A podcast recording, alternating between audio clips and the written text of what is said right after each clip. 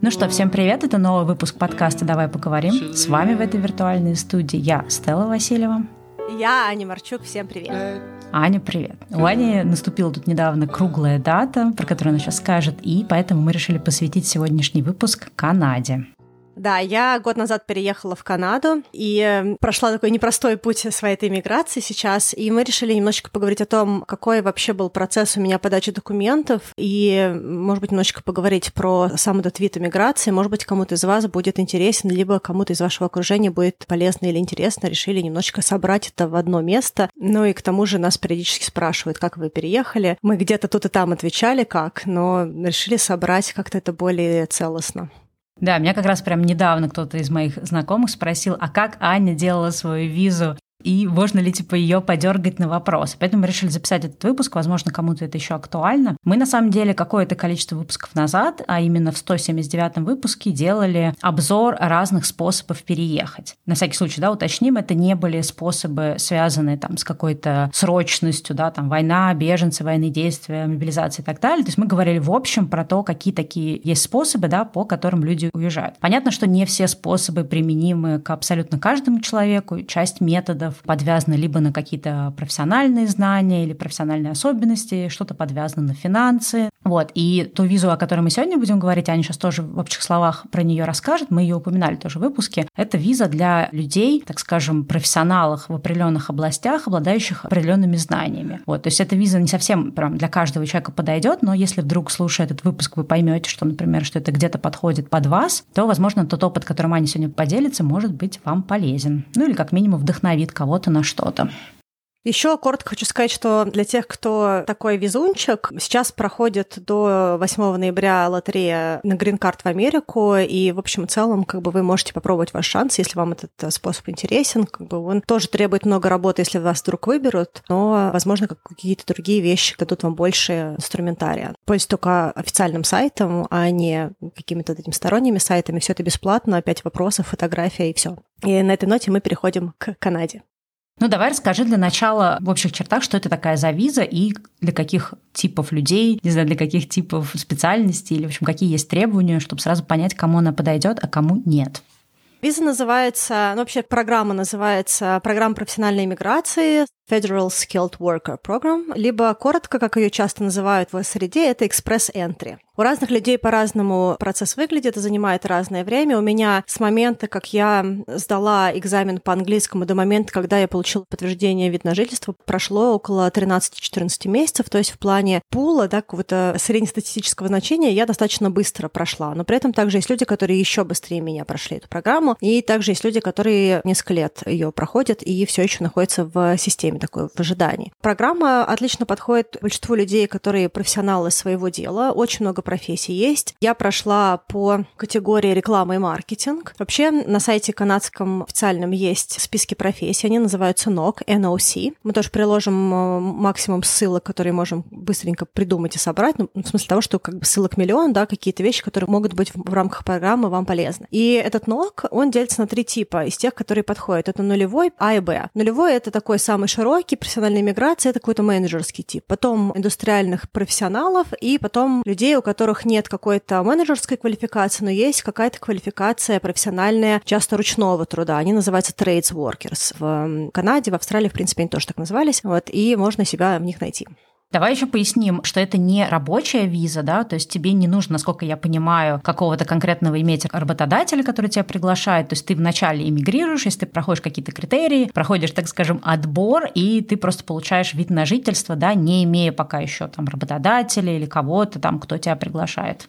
Вообще, эта виза относится к классу иммиграционных виз. Да? То есть мы рассказывали вот в выпуске, про который сказала Стелла, какие вообще бывают типы виз, какие бывают способы подачи на документы. Это конкретное изъявление иммиграционного намерения. То есть человек, который подается на эту программу, он говорит в Канаде, что я хочу жить и работать в Канаде. Это мое намерение, я хочу постепенно свою жизнь строить в Канаде. Прелесть этой программы в том, что если пойти через федеральный уровень, то нет никаких обязательств. То есть самое главное, что человек должен сделать, он должен подать подойти под программу, а дальше он может приехать и работать, можно сказать, в любой профессии. Да? То есть нет никаких обязательств перед Канадой, в каком именно профессиональном поле человек будет в Канаде работать. И то, что они оценивают фактически, это то, с чем ты въезжаешь, да? что ты показываешь как профессионал, что у тебя есть.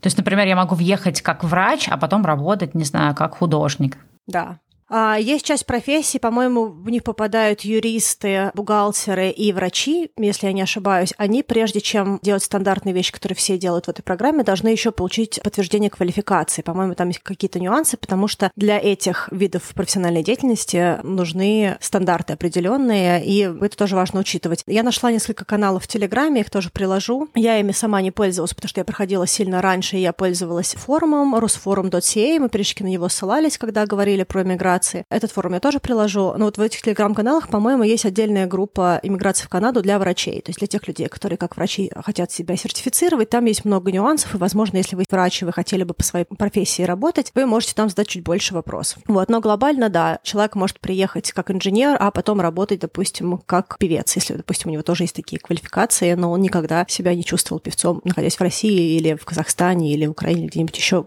как бы на территории постсоветском, там, русскоязычном. Слушай, а они как-то ограничивают список вакансий или этих профессиональных областей? То есть, я не знаю, как-то это выбирается каждый год, или по большому счету любой человек может приехать? Всегда ли это офисные работники, или это какая-то более широкая сфера? Но вот основная федеральная программа, она больше заточена на людей, у которых есть какие-то профессии. Это не всегда офисные профессии, но какие-то такие вот то, что считается как бы работой, условно говоря, интеллектуального или творческого труда. Также есть отдельный блок для людей, которые больше специализируются в ручном труде, и для них тоже есть отдельный выбор. У них чуть-чуть другие баллы, их меньше, они по-другому квалифицируются, но там тоже для людей ручного труда есть определенные способы иммигрировать. Профессий очень много, нужно смотреть каждую конкретную профессию, я коротко залезала, я видела там и инженеров, и музыкантов, и айтишников, и очень большое количество людей офисных профессий, понятно, которые работают в плюс-минус каких-то крупных компаниях или ну, вообще где-то работают как вот часть офисной команды. Есть всякие спортивные штуки, то есть в общем и целом, в зависимости от профессии, очень много различных категорий, в которые можно попасть, и более того, в какой-то степени человек может претендовать больше, чем на одну категорию. Допустим, я как человек, который работал в маркетинге и профессионал в маркетинге, плюс также я была на какой-то момент в менеджерской позиции, я условно претендовала претендовала на два разных класса. И я выбрала тот, который был самым высоким по программе, и я под него походила под квалификации. Поэтому человек, у которого есть какие-то профессиональные сферы, в котором он работал, он может посмотреть, какие профессии он может доказать проще, условно говоря. Да? Там под каждую профессию, если провалиться, там видны приблизительные списки обязанностей, которые человек должен выполнять на этой работе, и можно для себя плюс-минус представить, куда ты попадаешь. В общем, в целом, мне кажется, что очень-очень много профессий там есть, которые вообще, в принципе, существуют. А правильно я понимаю, ты, соответственно, выбираешь эту профессию, ну, то есть ты понимаешь, да, что у тебя подходит, смотришь, да, то, что требуется, и дальше ты должен подать какой-то пакет документов, и тебя, соответственно, оценивают, то есть свой пакет документов наделяют каким-то количеством баллов, вот про это тоже расскажи. То есть каким образом вообще вот этот отбор происходит, то есть чтобы человек понял вообще, а есть ли у меня шансы, например, да, поехать, или это только для каких-то особых, да, потому что ты вот упомянула, что там человек, работающий в иностранной компании, обязательно ли это условие, это как-то влияет на баллы, может ли человек, например, работать работающий вне иностранной компании, да, то есть в своей национальной компании поехать.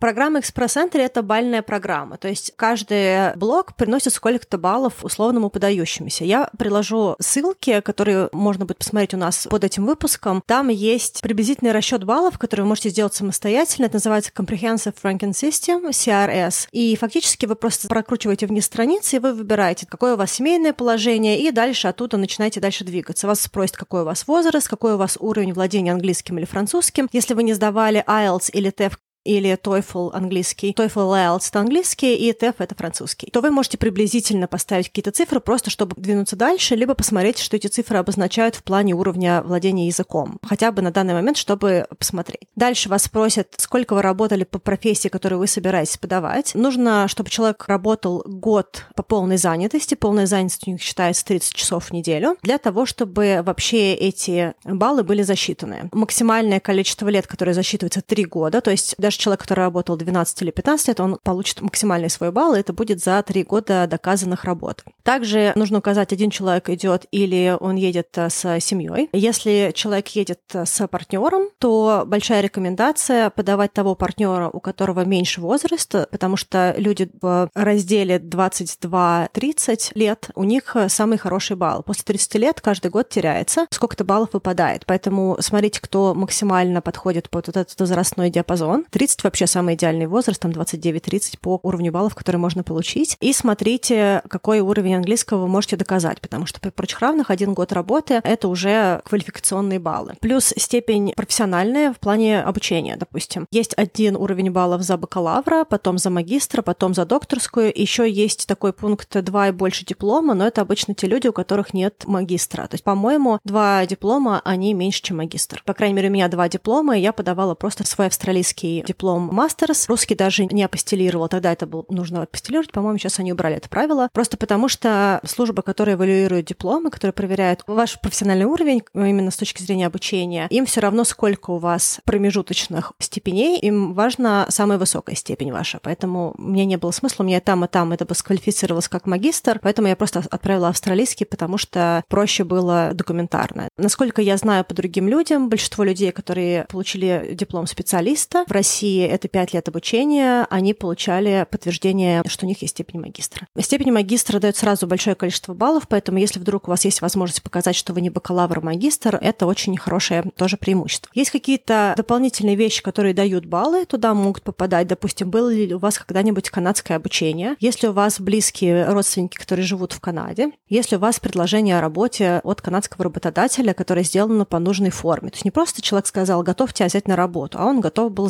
заморочиться с документами и определенную форму сделать. Эти все вещи дают дополнительные баллы. И еще есть такой супер секретный способ, когда человек подается на первый уровень, он может указать, что он рассматривает какие-то провинции. Если, допустим, провинция посмотрит, сколько у человека баллов, и решит, что ему человек нужен этой квалификации, провинция может отправить отдельное письмо и предложить человеку подаваться через провинциальную программу. Если провинциальная программа согласует кандидата, то это сразу огромнейшее количество баллов, и человек потом в федеральной программе выбирается буквально в первой выборке. Слушай, а можно найти, например, информацию о том, в какой провинции ценится твоя профессия, да? Или как это работает? Я думаю, что если у человека есть всего одна профессия, то он просто с ней подается. Но если, допустим, человек гипотетически открыт к любым провинциям, и ему самое важное переехать в Канаду, а там будет видно, то я бы предложила бы выбрать все провинции. Если человек, допустим, какой-то условно офисно-менеджерской квалификации, и он понимает, что он в каком-нибудь маленьком штате, в каких-нибудь северных частях страны, либо малонаселенных, где-нибудь около океана, вряд ли найдет какую-то работу подходящую, да, там, скорее хорошо смогут себя показать люди, у которых более ручные ручной труд, потому что там как раз такие профессии будут более востребованы, то, возможно, ему не имеет смысла. Ну, или которые сами на себя, да, работают. Ну, просто там, да, само по себе вид работы, который позволит людям нормально зарабатывать и жить. Тогда, как, допустим, менеджер среднего звена, наверное, ему будет сложнее просто в каких-то маленьких поселках себя реализовать. Ну, то есть можно тогда отключить какие-то вот такие провинции. Опять-таки, если, как бы, ну, как, как я себе это вижу, да, у, у других людей могут быть другие критерии выбора, поэтому я тут просто со своей головы рассказываю, да, как я бы, может быть, подходила. А ты выбирала много в разных провинций? Как ты выбирала? По какому принципу?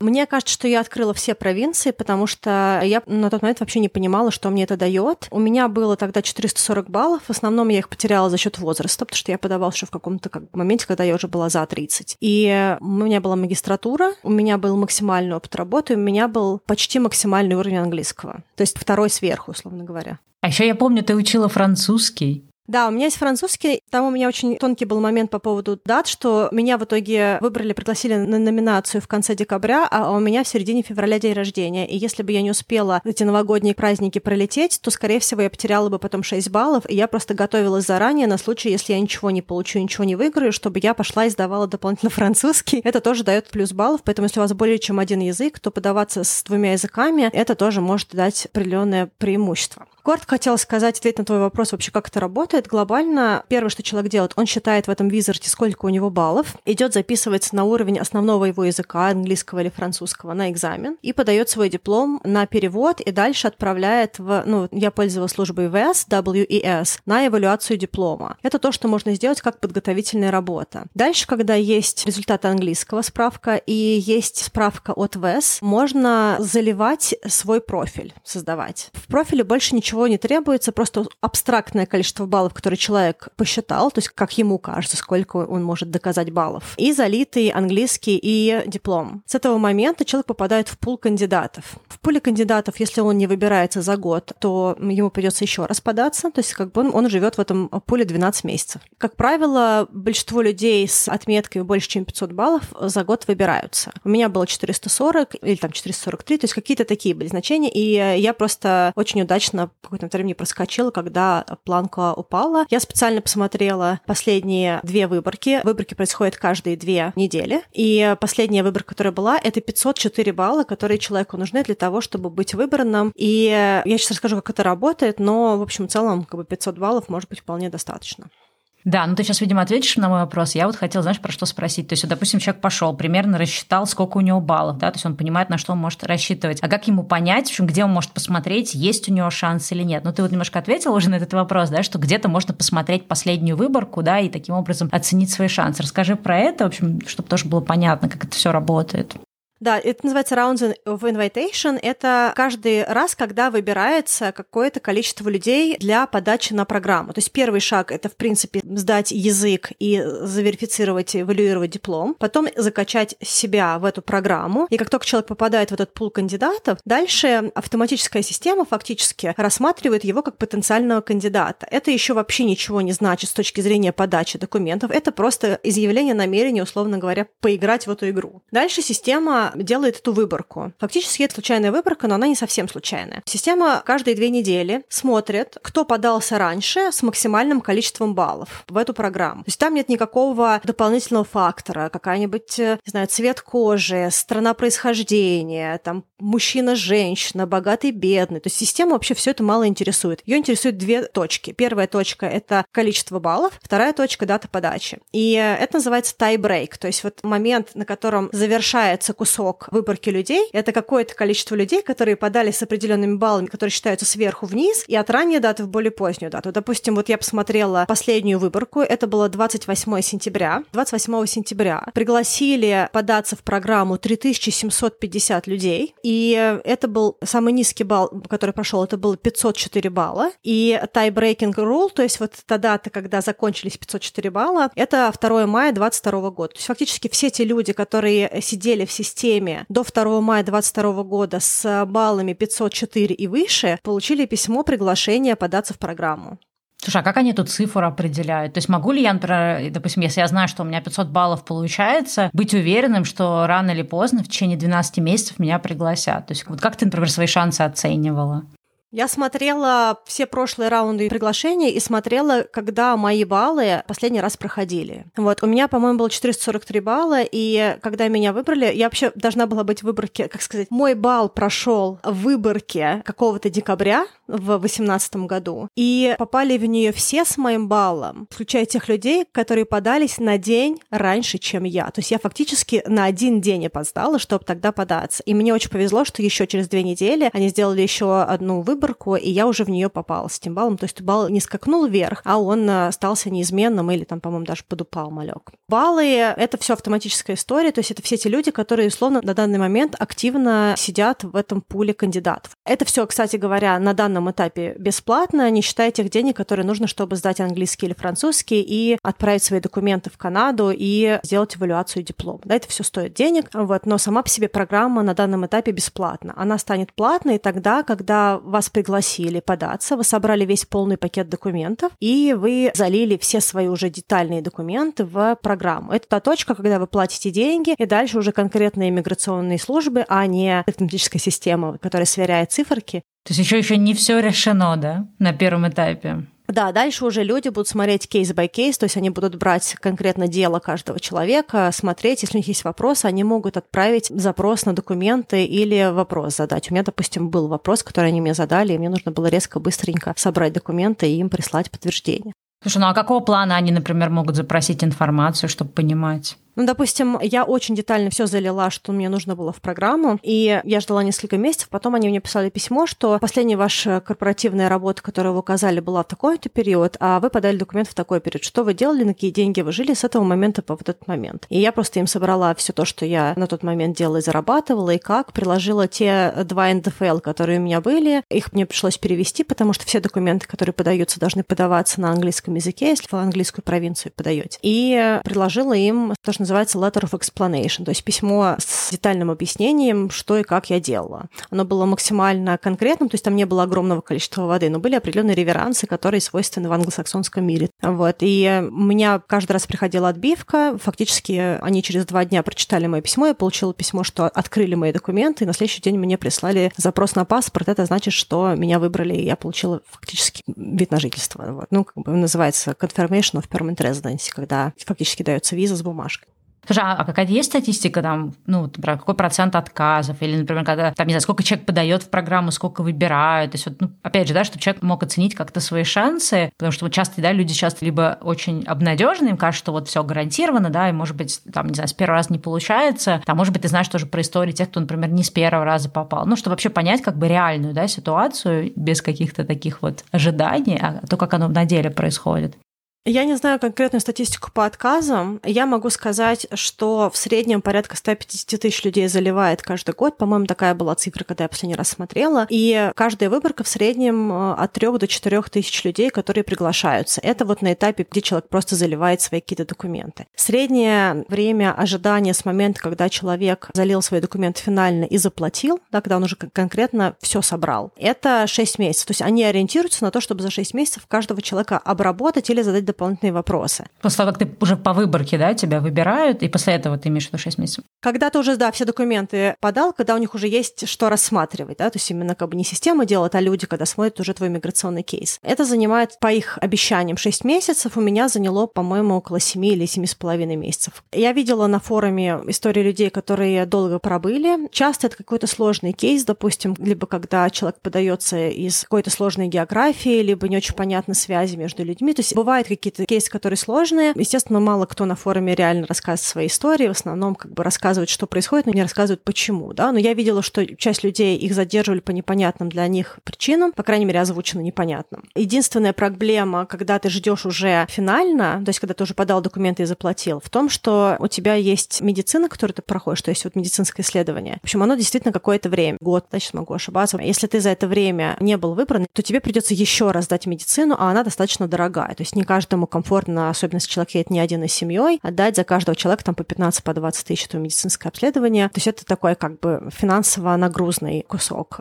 В остальном на форуме все люди, с которыми мы параллельно плюс-минус шли, все получили свои карточки, пока я отслеживала форум. Но есть еще один сайт, я тоже его приложу. На этом сайте можно смотреть кейсы разных людей. Это все делается вручную, то есть человек туда заходит, и он заливает какие-то свои данные. Когда подался туда-то, когда его выбрали, сколько он ждет, из какой он страны, сколько у него было баллов. То есть каждый человек это делает сам. Ты можешь смотреть это не регистрируясь, но если ты хочешь свои данные туда занести, то тебе нужно будет зарегистрироваться. И там как раз прикольный этот трекер, потому что можно посмотреть, кто как шел. То есть я, допустим, на каких-то последних месяцах, когда я уже ждала, то есть вроде считается, что 6 месяцев ты ждешь, и я где-то там, допустим, с пятого месяца я начала смотреть люди, которые получили подтверждение этих документов, которые были засобмичены, да, то есть которые были залиты и оплачены, как они идут. И я увидела, что в какой-то момент времени пошли, допустим, люди массово. То есть ты видишь, что кто-то может податься, допустим, который вчера залил все документы или там неделю назад, назад, кто-то на месяц назад, и они тоже сразу становятся зелененьким, когда человек отмечает себя. Вот. И ты думаешь, ой, блин, как быстрее, чем я прошел. А потом ты начинаешь смотреть по даты массовые, и ты понимаешь, что, допустим, вот они массово пошли эти даты. Допустим, я подалась в январе 2019 года. И в какой-то момент времени начали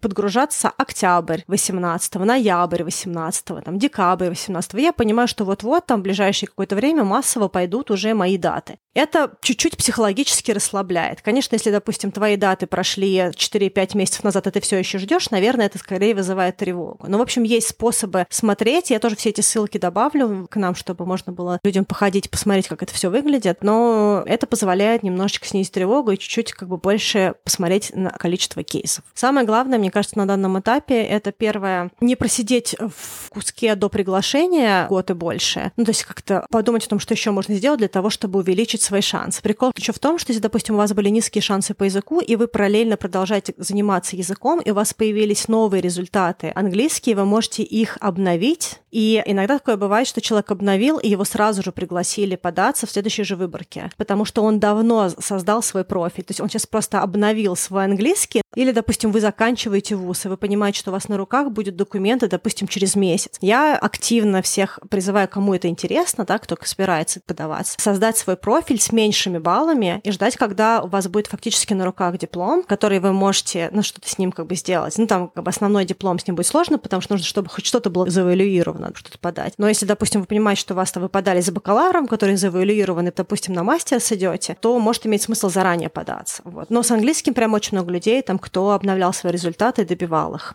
Ну, типа, пока ждешь, заодно учишь язык, да, но в любом случае он пригодится. В общем, как бы если есть достаточно, чтобы подаваться, с, может быть, с образованием чуть сложнее, потому что что-то нужно уже, чтобы туда подкачалось. Но вот с английским прям супер много кто делал. Подавали средненькие баллы, которые были, продолжали заниматься, улучшали свой английский. Там люди прям активно писали, сколько раз они сдавали IELTS для того, чтобы их IELTS вообще пошел в работу. Второй важный момент, если действительно серьезное намерение, начать постепенно собирать документы для вот этого финального кейса. Потому что как только вас выбрали, у вас есть 60 дней для того, чтобы податься. И можно в эти 60 дней не попасть по разным причинам. Допустим, можно не попасть, если у вас нет подтверждения всех справок из полиции. По правилам программы вы должны подать все справки о несудимости из всех стран, где вы жили за последние 10 лет больше 6 месяцев. Для меня это были Австралия и Россия, и плюс я была 5 месяцев в Нью-Йорке именно одним блоком, да, то есть не когда вы там тут две недели, там две недели, и за 10 лет набежала, да, а когда вы большим куском там находились. У меня было 5 месяцев в Нью-Йорке, поэтому я с ФБР тоже запросила справку. Они, кстати, сделали супер быстро электронно электронную. Но некоторые страны медленно очень делают, и можно просто, если заранее об этом не подумать, можно просто пропустить время. Тогда нужно что-то будет писать в этом объяснительном письме, почему вы эту справку не предоставили. Вот. Плюс там есть геморройные вещи, когда нужно написать, где вы были, в каких странах на протяжении этих последних 10 лет. Если человек много путешествовал, то это прямо отдельный квест, табличку заполнить, чтобы показать, где вы находились все это время. Вот. Плюс нужны справки с работы. Справки с работы отличаются от справок с работы для того, чтобы ездить в отпуск, ну или там на визу, когда обычную подаюсь туристическую. Справка из работы должна включать в себя, во-первых, хотя бы какие-то приблизительные виды деятельности, которые указаны в той профессии, которую вы выбрали. Я конкретно просто открыла свой вот этот НОК, да, свою профессию, посмотрела, какие там должностные обязанности, и три компании, из которых я получала справки, я вот эти должностные обязанности в том или ином виде, перефразируя, включила, чтобы хотя бы две-три должностных обязанности фигурировали в каждой из этих справок. И я также сама написала все письма в разном немножечко стиле с разными блоками для того, чтобы мои бывшие работодатели имели какую-то базу, чтобы они не сидели, не придумали, какую справку мне сделать. И часть э, они что-то скорректировали, но какой-то костяк все равно того, что я им написала как предложение, как бы именно справки, они взяли в оборот. Очень важно, чтобы в вашей справке были указаны вот эти вот виды деятельности, должностные обязанности, и очень-очень важно, чтобы в вашей справке была строчка, что вы работали full time, что вы работали полную ставку, полный день. Если вы работали полный день, если вы не работали полный день, там это считается отдельно, но очень важно, чтобы это было, потому что такой вопрос как бы нужно доказать то, что вы работали сколько-то определенное количество часов. Если вдруг работодатель еще может вашу зарплату поставить туда, я везде ставила, кто-то убрал, а кто-то оставил. Это тоже очень важно, показать, откуда деньги, условно говоря, пришли. Плюс деньги на счету, которые требуются Канаде, должны лежать на счете без движения 6 месяцев. Поэтому, допустим, если вы подаетесь, вам заранее стоит подумать о том, чтобы эти деньги были, ну, условно говоря, такими неприкасаемыми на счете, чтобы вы могли потом сделать вот эту вот детальную справку о том, какое было движение средств на счете. В общем, как бы эти все микронюансы есть на официальном сайте, мы его тоже приложим, чтобы вы сами посидели, почитали и какие-то свои, может быть, детальные вопросы тоже поизучали. Слушай, ну это, кстати, звучит хорошо, что на первом этапе, да, когда ты вот в эту, ну, лотерею, не лотерея, да, в эту выборку подаешься, что тебе, в принципе, не нужно этих пачек документов, потому что это достаточно трудоемкая история, а уже когда процесс пошел, да, ты понимаешь, да, какие у тебя шансы, исходя из последних выборок, ты начинаешь собирать, да, этот пакет. Да, но я все собирала заранее, потому что потом было 60 дней, я боялась, что я не успею. И фактически меня пригласили где-то в 20-х числах декабря. Я 24 декабря сдала медицину, и в начале января я просто села какой-то один день, написала им длинное письмо, которое прям обо всем. Номер один, такой-то документ, такой-то паспорт. Номер два, другой паспорт. Номер три, где я вообще была, жила и тому подобное. То есть, чтобы все было, если где-то были какие-то вопросы, там я когда прилагала справку из полиции в Америке, я им прям писала, что типа я была пять месяцев, на всякий случай прилагаю, поскольку Канада граничит с Америкой, может быть, это имеет значение. Ну, то есть вот все, что вообще я могла на тот момент приложить, я как бы приложила, но не чрезмерно, прям совсем просто, чтобы они там утонули в этих документах, а то, что было им нужно, но где-то я писала какие-то вводные. И мне кажется, что мне тоже частично помогло где-то ускориться, потому что мое это письмо с разъяснениями, оно было очень удобным для иммиграционного вот этого вот агента, менеджера, кто-то там рассматривает, потому что он видел, что с чем. То есть ему не нужно было крутить, вертеть. Еще раз делаю акцент на том, что все документы, которые вы прилагаете, они должны быть на языке, который подходит для миграционной службы. Да? В моем случае это был английский. Я не знаю, подходит ли французский для других провинций, кроме Квебека. Английский ваш гарантированный выбор. Да? То есть все, что вы хотите еще дополнительно приложить, справки НДФЛ, если у вас есть недвижимость, вот неважно, все, что вы хотите, все должно быть переведено. Слушай, а вот эти все справки, ты по форме их ориентировалась, то, что было на форумах, или откуда ты брала, и надо ли их заверять? Переводы надо заверять. По-моему, не нужно было заверять у нотариуса обычные какие-то штуки, да, что типа это оригинальный документ. Нужно было заверять перевод. Я просто часть вещей я переводила сама, часть вещей я просила перевести, там, допустим, два НДФЛ, я даже не хотела заморачиваться. Я просто прислала им гигантское количество этих справок налоговых, чтобы они их перевели просто. И я им сразу сказала, что нужно заверение переводчика и нотариуса. И они просто как бы сделали себя, я приехала, заплатила и забрала. Надо посмотреть детально, нужно ли сейчас нотариус. По-моему, не на все нужно было нотариус нотариус, просто на какие-то отдельные документы. Я сейчас уже не помню, может быть, даже не на все. Но точно все переводы должны были заверяться официальным переводческим бюро. Там у всего этого стояли какие-то коды, печать, все как мы любим, там все это заброшировано. Ну, то есть это такое, как бы это был официальный документ, и, по-моему, его мне тогда хватило. Ну, давай поговорим про финансовую часть, потому что я так понимаю, что помимо того, что это трудозатратно и долго по времени, это еще и финансово затратно, то есть требует определенного уровня накопления от человека. Да, деньги нужно разделить на две части. Деньги, которые нужны для того, чтобы подготовиться, подать на рассмотрение, и деньги, которые нужно показать. Фактически, на момент, когда я подавалась, стоимость рассмотрения в программе была порядка 1200 канадских долларов. То есть, ну, вот по какому-то январскому курсу, который был максимально такой, вот я сейчас не очень понимаю курс, курсах, которые есть, но вот такой последний, такой условно официальный курс был в районе 60 рублей за канадский доллар. Вот, соответственно, 1200 канадских долларов стоила подача в программу, плюс в районе тогда 200 или 250 долларов долларов стоила эвалюация диплома. Каких-то денег мне порядка 50 австралийских долларов стоило отправить этот диплом в Канаду из Австралии. Плюс две справки с полицией мне стоили порядка 50 австралийских долларов. Мне стоила Австралия, 20 ФБР американских долларов. За российские оплатила за перевод. Тут уже как бы кто как найдет. Там минимальные деньги в масштабе всего вот этого стоили за перевод. Я посмотрела, сколько я всего заплатила. Туда также включаются мои билеты в Канаду и первые две недели карантина недавно в Канаде у меня получилось 6,5 тысяч канадских долларов. Это все, включая деньги, которые я платила за участие в программе и последующий мой въезд в страну. Сама по себе программа будет стоить порядка двух с половиной, скорее всего, там трех тысяч долларов, вот эти все первоначальные расходы. Но в зависимости от того, сколько членов семьи въезжает в Канаду, у Канады есть определенное финансовое ожидание, потому что они не хотят, чтобы люди приехали без денег. Под средствами они считают конкретные деньги, которые у вас есть на банковских банковских счетах. Туда не попадает условная квартира, которую можно продать, условные машины, которые можно продать, или какая-то чья-то машина, которую вам могут подарить. Туда также не попадают кредитные залоговые деньги, да, то есть это фактически деньги, которые у вас есть, которые вы можете приехать и тратить. И для человека, который подается один, на данный момент, по последним цифрам, это 13 310 долларов, которые нужно показать без движения 6 месяцев, когда вы подаете в программу ну, накопление на счете. Говорят, что эти деньги также могут спросить, когда вам уже дали подтверждение вида на жительство, и вы въезжаете в страну, чтобы активировать свое намерение на переезд. Но я, когда приезжала, то, что здесь называется лендилась, меня не спросили. А передо мной была какая-то семья, их там очень долго спрашивали. Я не знаю, что у них были за документы, что у них была за программа. Мы все стояли в одной очереди. Может быть, у них не хватало денег или что-то еще, как, может быть, их там о чем-то спрашивали. Меня они не спросили даже показать бумажку, хотя она у меня была в руке.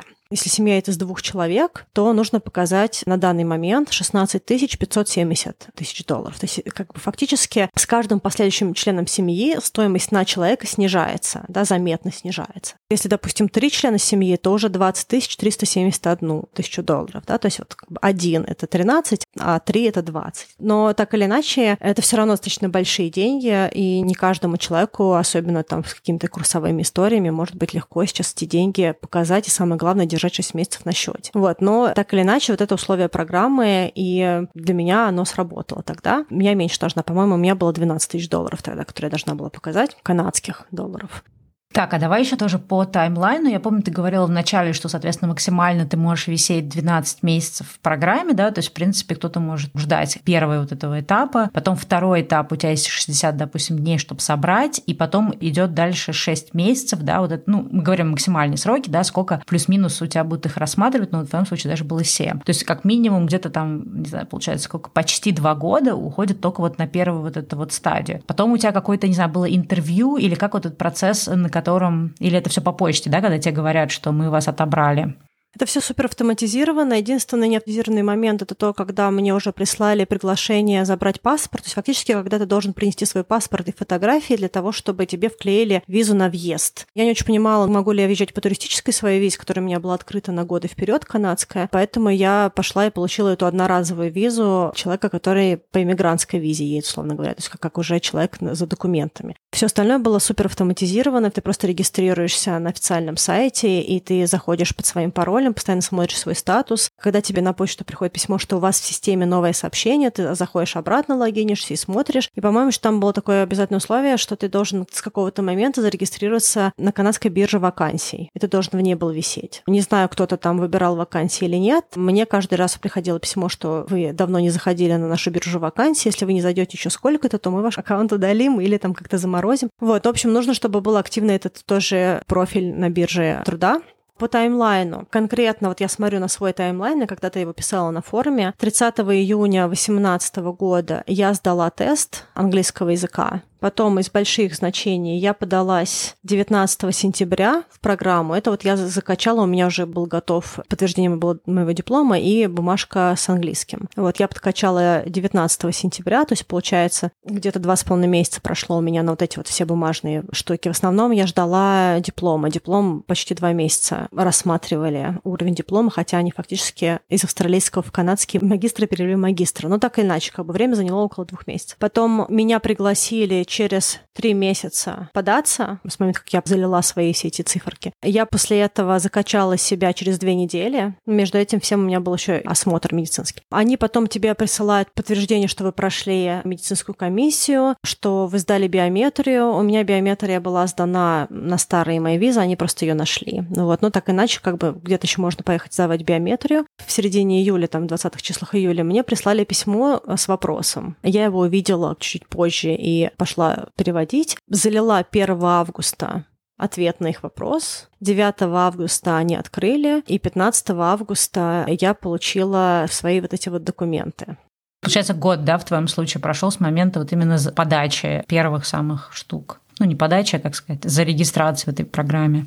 Ну, где-то 10 месяцев прошло с момента, как я залила все в систему и как я получила confirmation of permanent residence, то есть подтверждение вида на жительство. И дальше, когда ты уже все получаешь, у тебя есть 6 месяцев, чтобы въехать в страну, а, активировать свое намерение. Если ты по какой-то причине не въезжаешь, то твое подтверждение вида на жительство аннулируется. То есть нужно быть готовым, да, в течение полгода переехать.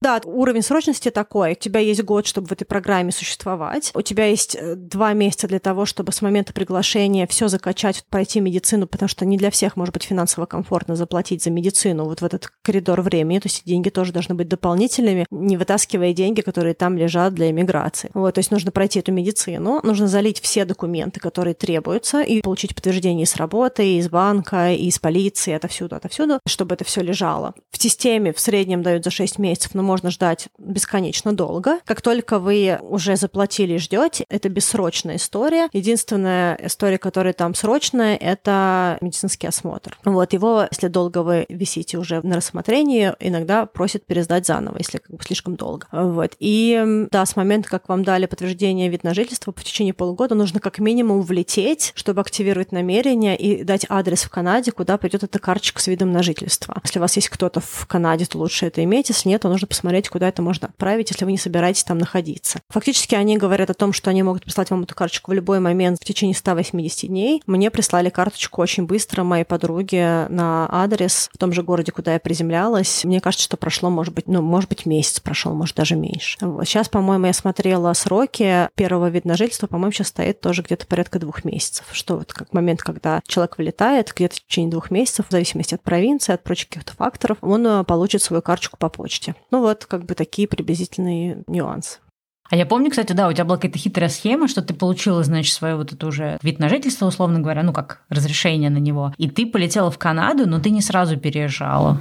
Да, иммиграция в Канаду, она достаточно божеская в плане как бы обязательств. То есть у тебя дается карточка вида на жительство, она на 5 лет. За эти 5 лет ты должен прожить в Канаде 2 года. Там, по-моему, это как считается в количестве дней, не конкретно 2 года, да, потому что ты можешь влетать, вылетать. По-моему, какое-то количество дней ты должен провести, которые условно близки к двум годам. Для того, чтобы ты сохранил свой статус permanent residency, вид на жительство. Три года ты должен прожить в Канаде по этой карточке для того, чтобы податься на паспорт. То есть если у тебя есть три года, которые ты жил в Канаде, и и, по-моему, там нужно показать три налоговых декларации, то ты можешь подаваться на паспорт уже на гражданина. И сколько-то времени ты его ждешь, по-моему, сейчас люди ждут там чуть ли не до года. Свой паспорт, но фактически у тебя есть право податься. Поэтому то, что я сделала, то, что сказала хитро, да, я просто влетела, потому что у меня было 6 месяцев, которые я должна была активировать намерение. Я в течение этого времени влетела, чтобы не потерять возможность переехать, активировала свое намерение. Меня спросил миграционный офицер на въезде в страну, приехала ли я постоянно жить, либо я планирую вылететь и влететь. Я ему сказала, сказала, что у меня предварительная дата иммиграции это март 2020 года, это был декабрь 19 и я сейчас влечу, а потом я вернусь в марте. Ну, как бы всем понятно, что было в марте 2020 года, поэтому моя иммиграция немножко задержалась. Но когда я уже влетала сюда в сентябре 21 меня на границе снова спросили, Анна, здравствуйте, вы постоянный резидент Канады, что вы делали последнее время, как бы когда вы последний раз были в Канаде, я ему конкретно сказала, но я нигде ничего не врала, я им просто сказала, что я собиралась приезжать в марте 20 случился ковид, я переживала, что я не смогу вылететь, лететь, если вдруг мне заболеет кто-то из родственников, поэтому я оставалась в России. Сейчас я переехала и выезжать не планирую. Он мне сказал, что хорошо, просто помните о том, что вам нужно на этих документах прожить два года, иначе вы потеряете свой вид на жительство. Все было очень мило, никто меня там нигде не давил, но они мне дали понять, что какие-то сроки нужно иметь в виду, а я уже какое-то, получается, время, которое мне было доступно, почти два года, я уже посидела за пределами Канады на этих документах, поэтому они мне дали понять. Что у тебя нет больше люфта, по сути.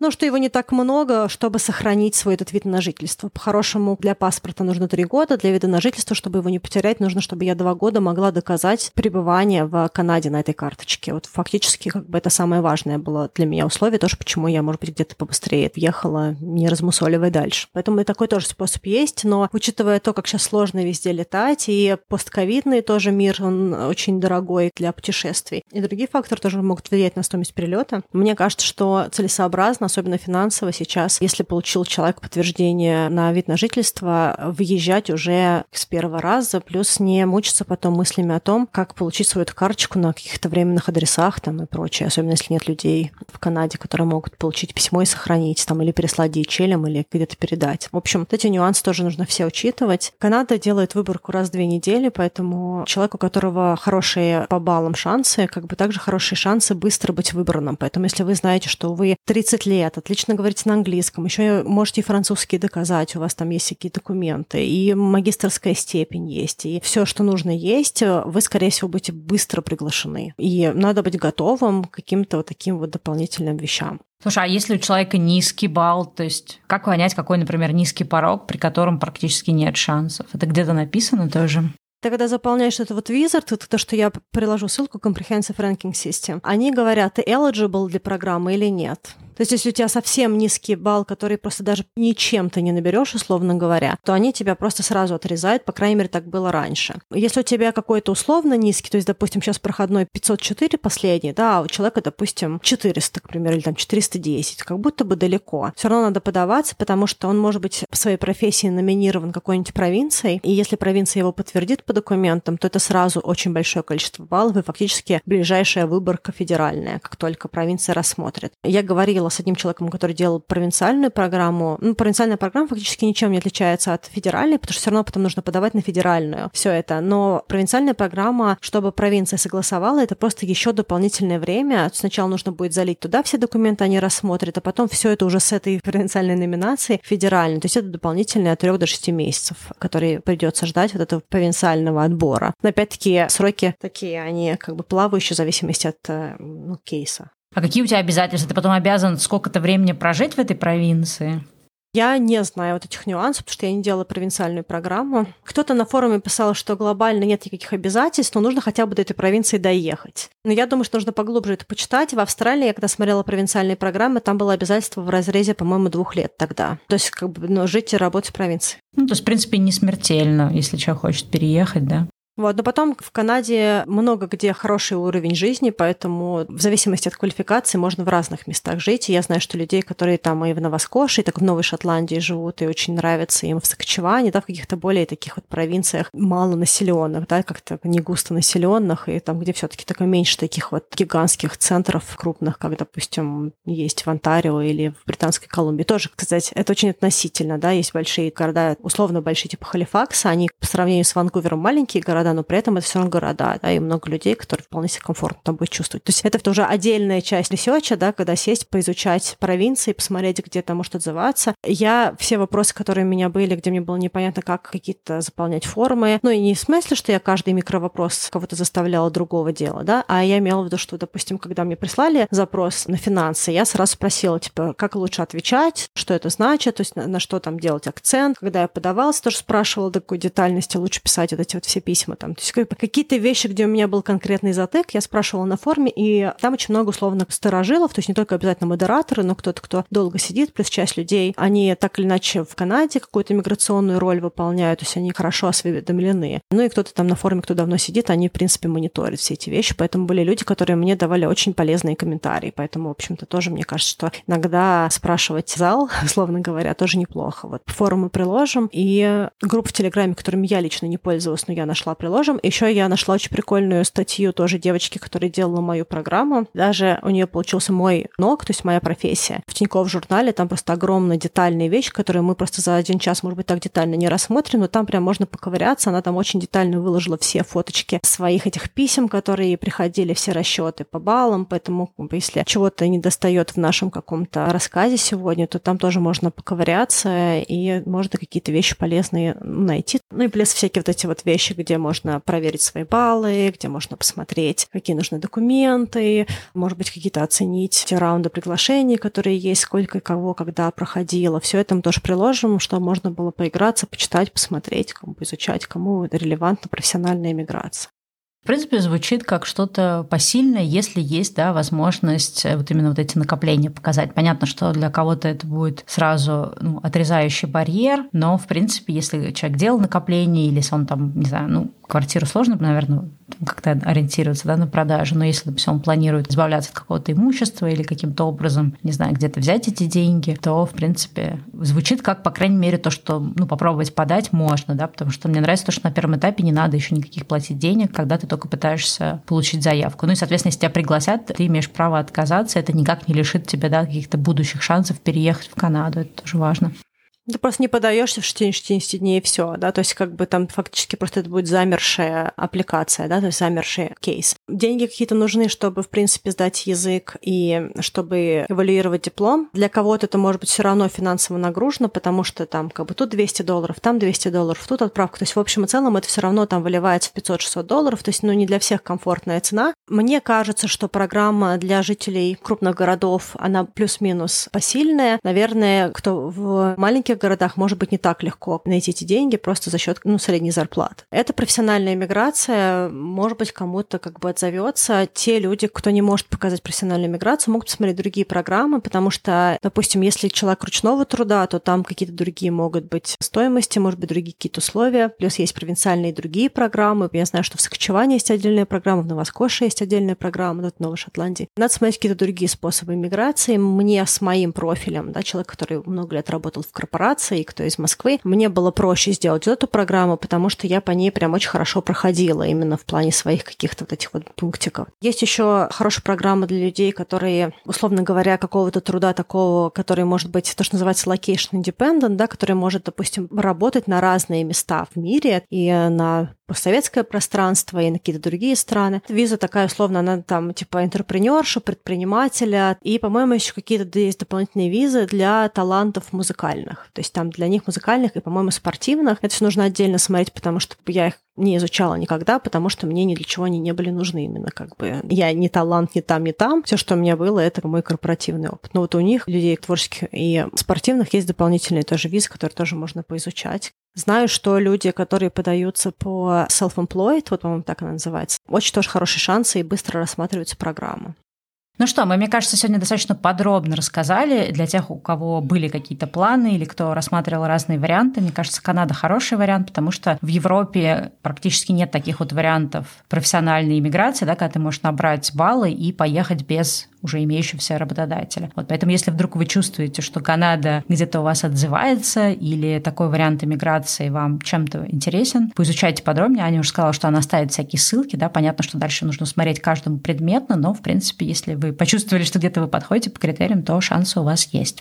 Если что, смотрите, читайте, какие-то ну, вопросы, если у вас будут следующего уровня, да, не просто как эмигрировать в Канаду, а что-то непонятно, прям нюансы, то вы пишите, мы постараемся тоже на них ответить, именно на какие-то более уже предметные вопросы. Вот, и всем желаем хорошей недели. Надеюсь, что выпуск вам отзовется. И также здорово, что Стелла предложила отметить мой год в Канаде и таким образом сделать этот вот небольшой такой майлстон, такой заметный момент моей жизни в другой стране. Я очень рада, что новый отрезочек пути начинается.